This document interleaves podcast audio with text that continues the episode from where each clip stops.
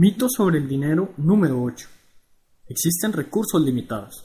Esta es quizás una de las mentiras más grandes de todos los tiempos. Si definimos la riqueza en términos de dinero, dólares por ejemplo, podría parecer que los grandes negocios y las entidades del gobierno controlan y limitan la cantidad de recursos monetarios y su flujo como tal. Esto es cierto si te encuentras en el bando competitivo, pero no es cierto si te encuentras en el bando creativo. Del lado de los creativos, existe riqueza ilimitada en términos de que tan solo con tu habilidad para crear valor, cuentas con la posibilidad de acceder a riqueza y abundancia de forma verdaderamente ilimitada. Con lo de estos bandos me refiero a que con ser competitivo, lo, único que, que queremos o que logramos es ganar el dinero de otros que otros tienen, o envidiar la riqueza de quienes ya la han logrado.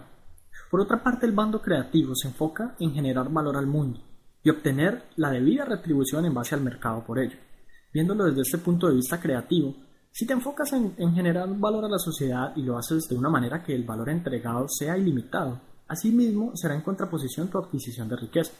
Y lo mejor de todo, no tendrás que poseer el dinero de nadie, porque los demás te lo darán con todo el gusto del mundo al saber que están recibiendo algo que ellos consideran valioso de tu parte.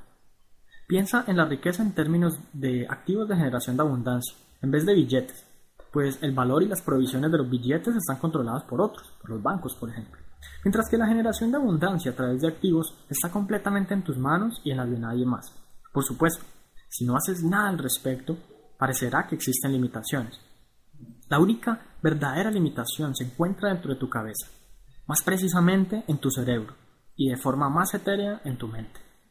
Es la limitación que te dice que no hay suficiente para todos en este mundo, que tienen que existir los pobres para que vivan los ricos y los de clase media. Y es por esto que muchas personas llegan a considerar el socialismo como una opción viable, cuando ciertamente es la más riesgosa de todas y la que más impide el progreso de la sociedad en conjunto. Si quieres ampliar un poco el tema del socialismo versus el individualismo, puedes visitar mi blog www.sebacelis.com en desarrollo personal y buscar el artículo denominado La importancia del individualismo.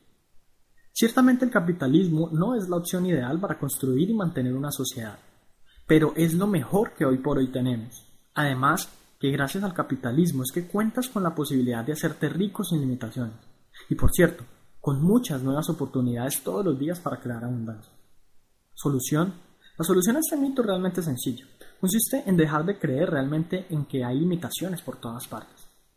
No hay recursos limitados. Si necesitaras dinero suficiente como para alimentar un pueblo, lo obtendrías, pero claramente las cosas que habría que hacer serían muy diferentes a las que haces hoy. Si necesitas inversión para tu proyecto, no pienses que el dinero lo tienen los ricos y que por tanto está limitado. Piensa en dar valor y enfócate en brindarle a la sociedad un motivo más para que te retribuyan con abundancia. Estudia y practica la abundancia. No dejes de reprogramar tu mente leyendo y consumiendo contenido audiovisual que te facilite todo el proceso. Estas limitaciones desaparecerán de tu mente rápidamente si te lo propones. Y mejor que todo lo anterior junto, desaparecerán también tus límites monetarios reales.